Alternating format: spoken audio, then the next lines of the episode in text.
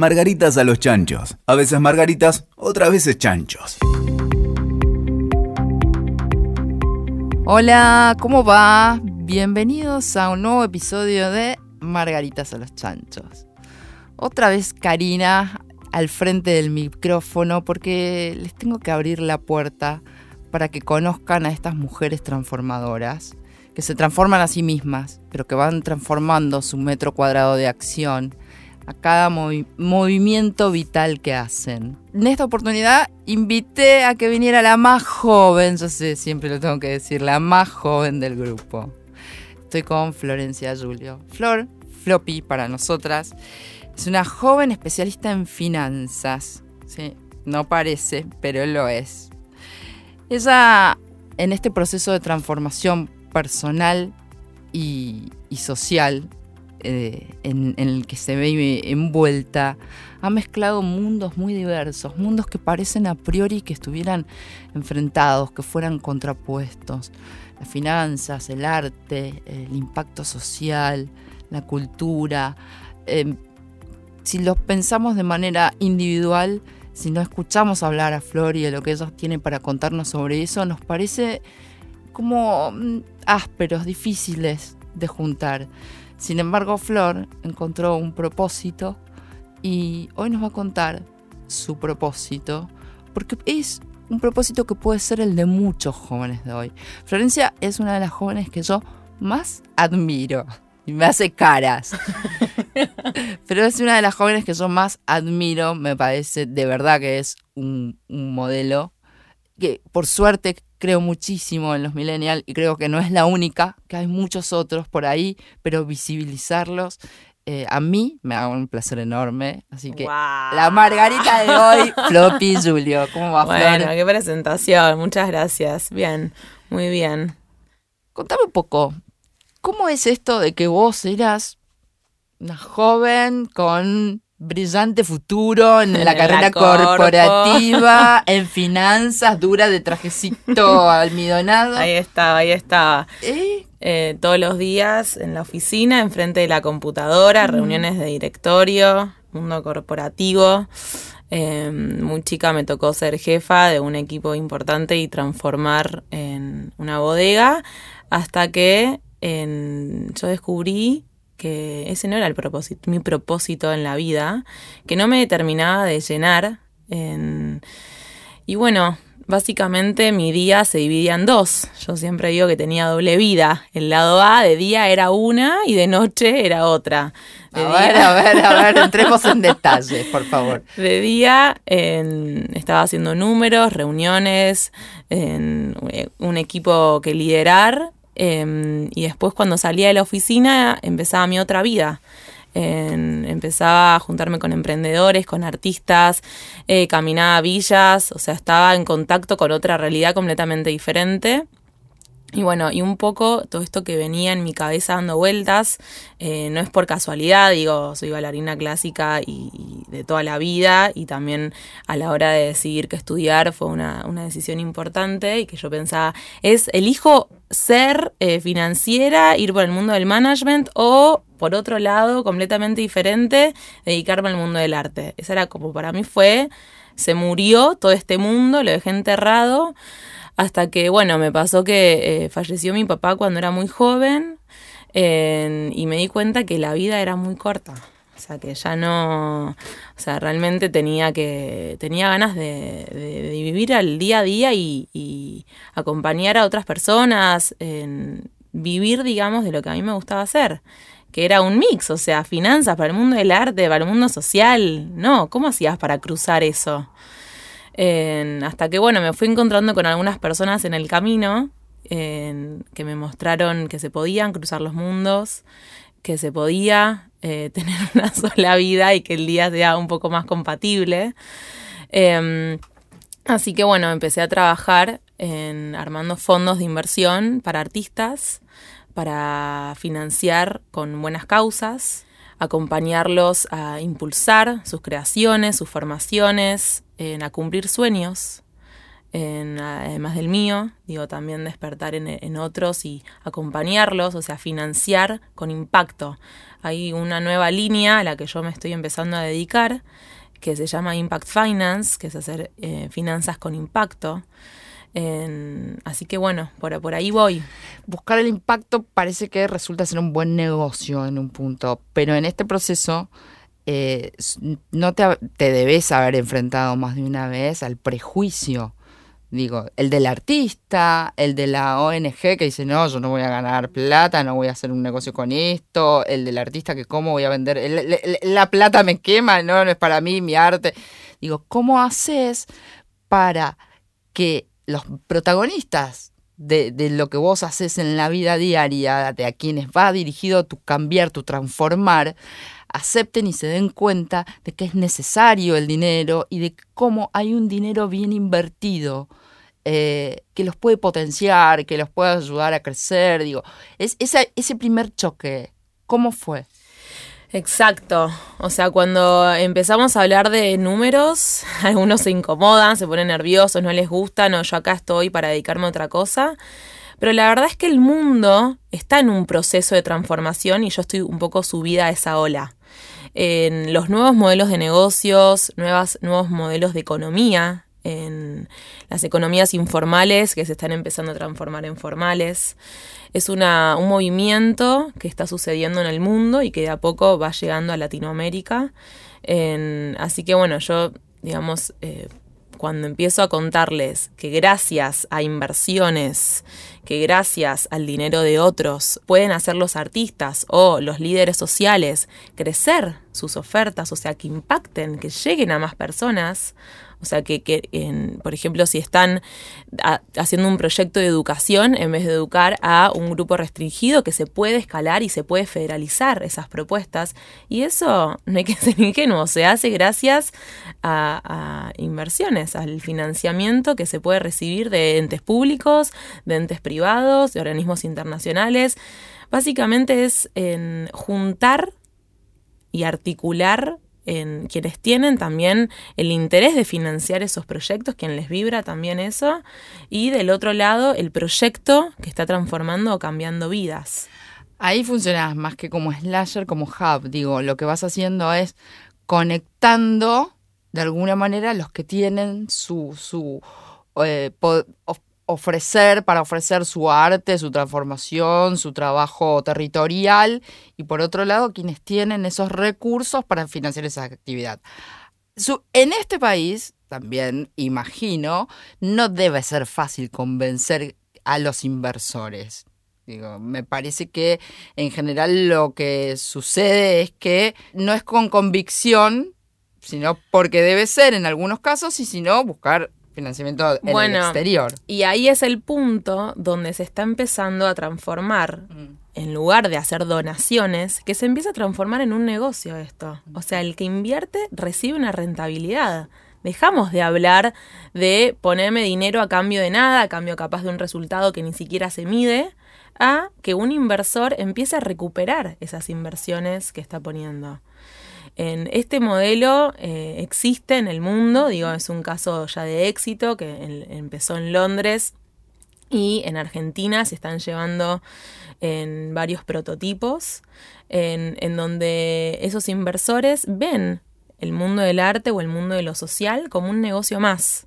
Se están manejando fondos de millones de dólares en el mundo en, por ejemplo, en fronteras, digo, en lugares donde tal vez hacer una inversión es una inversión muy alta en riesgo y aparejado al, riesgo vienen las ganancias a mayor riesgo, mayor ganancia. Eso se sostiene también, digo, porque es, sabido que a mayor riesgo, mayor rentabilidad posible, pero digo, eso se sostiene también en este tipo de proyectos. Exactamente. En una de las limitantes es que cuando uno en, el mundo cultural transforma es medir el impacto. ¿Sí? O sea, por ejemplo, en un grupo de médicos en el hospital que dan clases de clown a los chicos en hospitales. ¿Cómo haces para vos realmente medir que le estás transformando la vida a ese chico hospitalizado?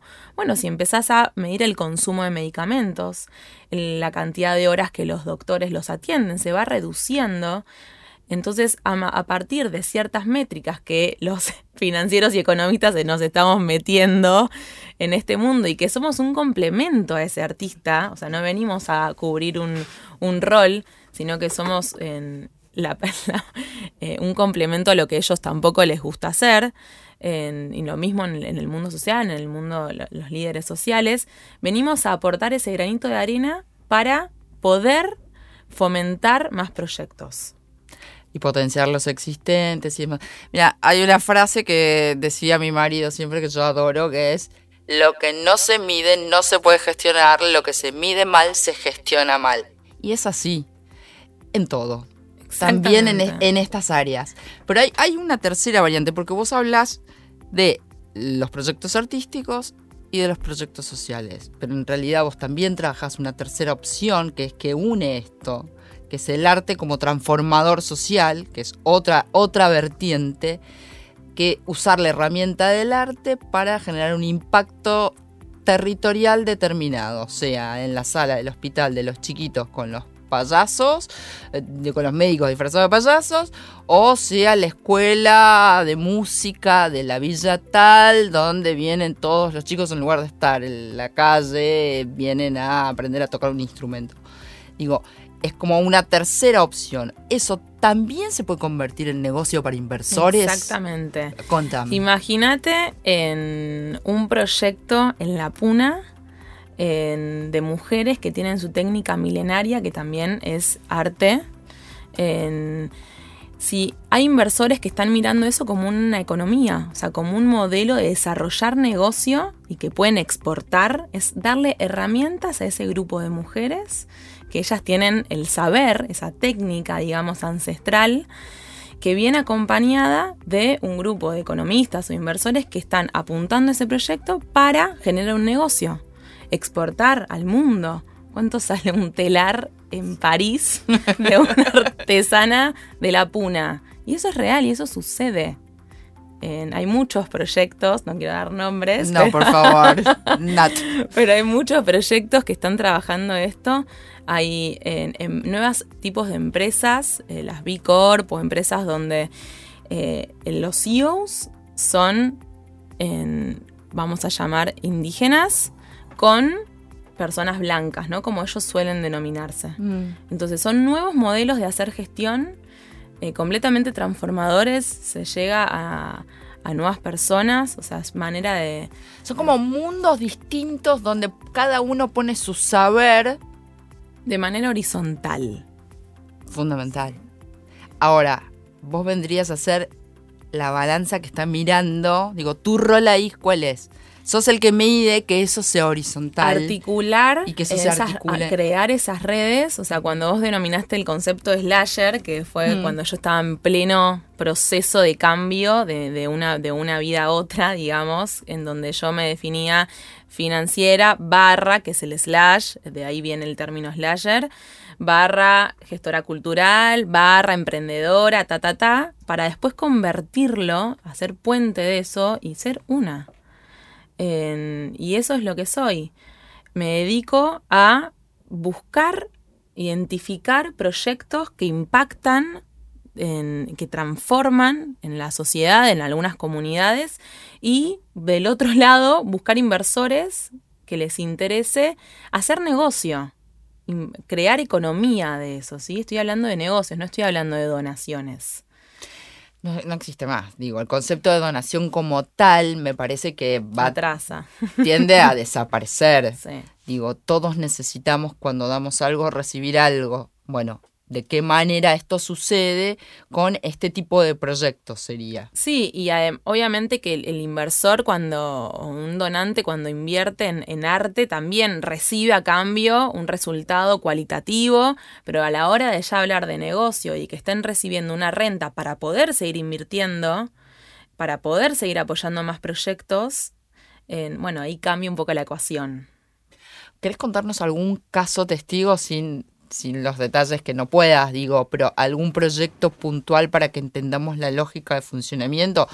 Sí, un banco que te financió eh, X propuesta, lo que fuere, que te, que te parezca como un modelo que quien no tiene mucha idea de esto se, se, lo pueda imaginar y pensar, y pensar si hay opciones para replicar, para imitar, para bajar a sus propios mundos. Un caso para mí muy inspirador en, fue lo, el que sucedió en Londres, que es desde donde nace toda esta nueva línea de finanzas y de hacer eh, finanzas con Impacto, que es un grupo que acá en Argentina se está llevando a cabo. Es una ONG que se dedicaba a hacer programas sociales para los presos. Cuando salían de la cárcel, esos presos se encontraban solos, entonces hacían proyectos para que no vuelvan a reincidir en la cárcel. Eso que hacía que el Estado tenga un ahorro, ¿sí? O sea, un preso es un gasto público, entonces a mayor cantidad de presos que no reincidían, mayor ganancia tenía el Estado. Esa ONG, ¿cómo hacía para funcionar, para tener esos proyectos? Gracias a inversores privados. Entonces lo que se llevó a cabo es un Impact Social Bonds, que son bonos de impacto social, donde el Estado con el ahorro que tiene le devuelve una renta al inversor privado. Entonces es un banco que está financiando a una ONG para que ese preso no vuelva a reincidir, o se le está cambiando la vida. Y es el Estado donde con ese ahorro le devuelve al inversor. El Estado ahorra, el inversor gana. Eh, el preso le cambia su realidad y la de su entorno. Porque si se capacita, encuentra un lugar donde desarrollarse, donde trabajar y demás, no solo cambia su propia realidad, sino la de su grupo de pertenencia. Digo, parece parece cómo no se nos ocurrió hace dos mil años. Digo, eh, ¿qué pasó en el medio? ¿Por qué llega ahora? ¿O qué, tuvimos que tránsito, qué tránsito tuvimos que hacer para darnos cuenta que estos, este tipo de modelos funcionan? Bueno, hay toda una metodología y una herramienta financiera por detrás, que es calcular en qué tiempos ese retorno puede llegar a hacerse. son muchas inversiones, eh, fondos importantes, digamos, para poder llevar a cabo toda esa metodología.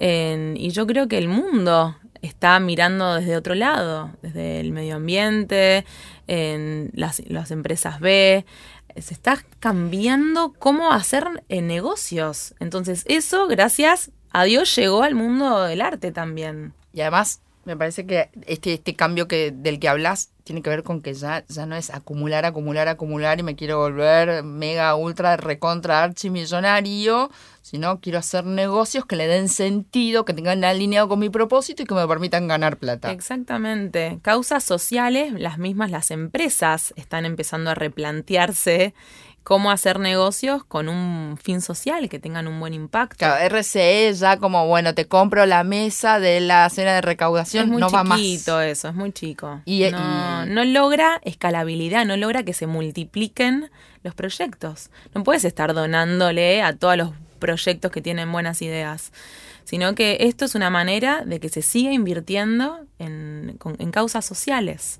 en proyectos que cambian vidas.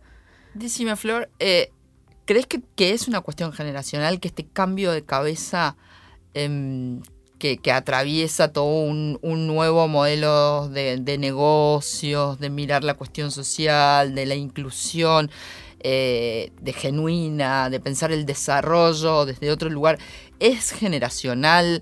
Em, ¿Tiene que ver con qué? ¿Con con una búsqueda interior de, este momento de las personas. sí, en realidad, bueno, los millennials tienen en, su día a día, tienen ganas de hacer cosas con propósito. Digo, no les cierra más trabajar 24 por 7 por un buen sueldo.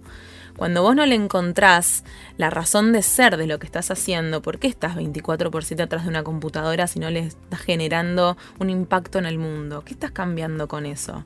Es como algo bastante común en mi generación, que estamos pensando en cómo ayudar al otro, en, si hacer algo que nos cierre con un poco el propósito que uno tiene. Ya no nos conformamos más con estar 20 años en una compañía eh, cumpliendo para otro. Es interesante porque vos decís no nos conformamos más y quienes hacían ese proceso era lo aspiracional no era que se conformaban, era el deseo de llegar a quedarse 20 años en el mismo lugar y escalar, no sé qué, llegar a sub eh, de no sé qué a los 20 años y jubilarse. Exacto. Este, entonces, eso no funciona más. No, y además yo creo que viene acompañado en, de que el mundo realmente necesita que se cambien algunas reglas del juego. O sea, no, el, mundo no aguanta más, digo, la basura y la cantidad de descartes que se están generando. O sea, hay una tendencia mundial, viendo estadísticas de acá a eh, varios años, en donde hay que realmente replantear el, modelo, replantear el programa. ¿Cómo queremos vivir? Eh, claro, exactamente, sí. O sea, el, medio ambiente no va a bancarlo, digamos. Ya eso no, es una cuestión solamente de intuición, de arte, es una cuestión científica. Entonces yo creo que la economía siempre acompaña en el resto de los mundos, de las áreas. Y bueno, y gracias a esto nacen nuevos modelos de hacer negocios. Sin duda, eh, la economía, mal que la especie de algunos economistas, es una ciencia social.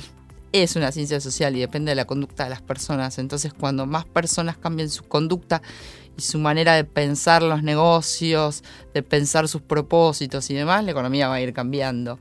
Eh, ¿Nos ves lejos como país? Eh, Latinoamérica se está subiendo, Argentina, bueno, está en un proceso capaz un poco más atrasado que otros países de Latinoamérica. En Chile hay un montón de fondos de inversión de impacto. De hecho, ahora en noviembre hay un summit de los más importantes del mundo en Chile para hablar sobre estos temas. Eh, ahí estaremos con algunos proyectos eh, juntando fondos para llevar a cabo luego inversiones acá en Argentina de empleabilidad de salud. Digo, en el mundo de la salud también hay toda una nueva línea de cuando se tiene que decidir por investigar un medicamento u otro, se empieza a ver en métricas de impacto. ¿A cuántos chicos va a impactar esa nueva vacuna? ¿Por qué decido por una y no por la otra? Son todas cuestiones que obviamente tienen por detrás números y hay nuevas, nuevos indicadores a la hora de evaluarlos y que eso es lo que un poco celebro, digo, que se estén mirando cómo se transforman vidas más allá de, un número.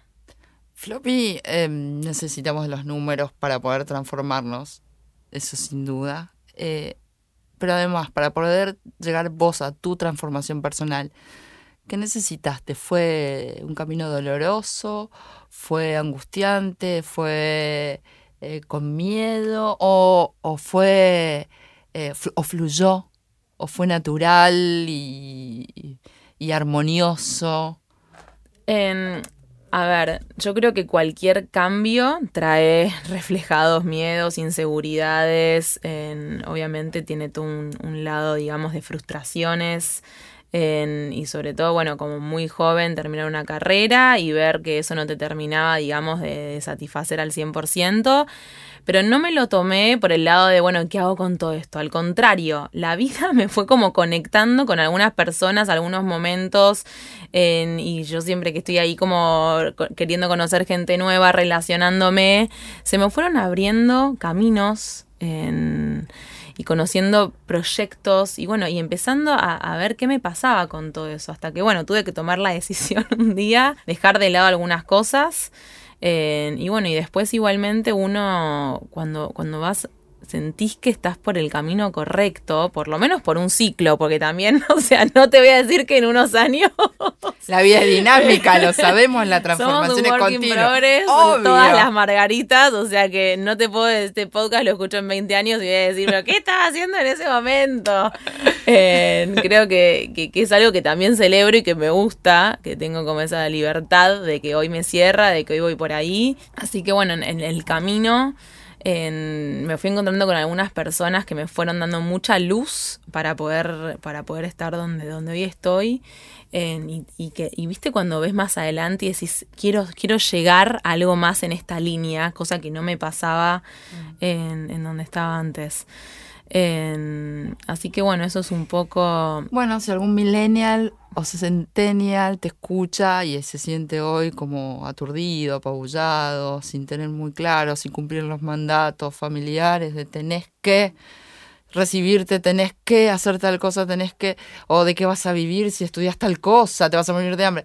¿Qué- Exacto. qué diri- qué les Yo creo que cada uno va armando su propio camino con las herramientas que va teniendo. No es que pues estudiaste algo y después empezás a, a reinventarte, a descubrir otros caminos, lo que ya viniste haciendo no sirve. No, al contrario, es una sumatoria de cosas, nuevas herramientas. Digo, si yo estaría en el mundo del arte sin todo mi bagaje financiero y de gestión, hoy no podría estar llevando a cabo programas de política pública con escala a nivel nacional, porque las herramientas de gestión son muy fuertes. En- Entonces creo que son complementos y que cada uno se va haciendo ese propio camino. O sea, que, que se sientan libres de, de elegir su propio destino. No, no, Elige no tu propia aventura. Claro, no hay etiquetas. O sea, crea tu propia etiqueta. Cuando te dicen, ¿y que vos qué sos? ¿Viste? Y bueno, soy una sumatoria de esto, de esto, de esto. Y por eso soy así. Digamos, en- no, no, no quiero decir que, que soy una afortunada. Y bueno, y creo que eso es un poco que cada uno vaya agregando a su mochila herramientas que le sirven para crearse su propio, su propia vida. Fue Florencia Julio, nuestra ex slasher. Ya no es más O, O, O.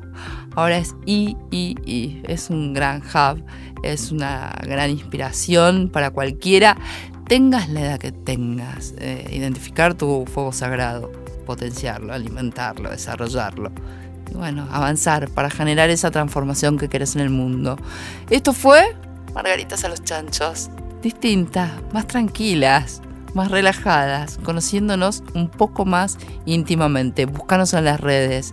Soy Karina. Hasta la próxima. Escuchaste Margaritas a los Chanchos. WeToker. Sumamos las partes.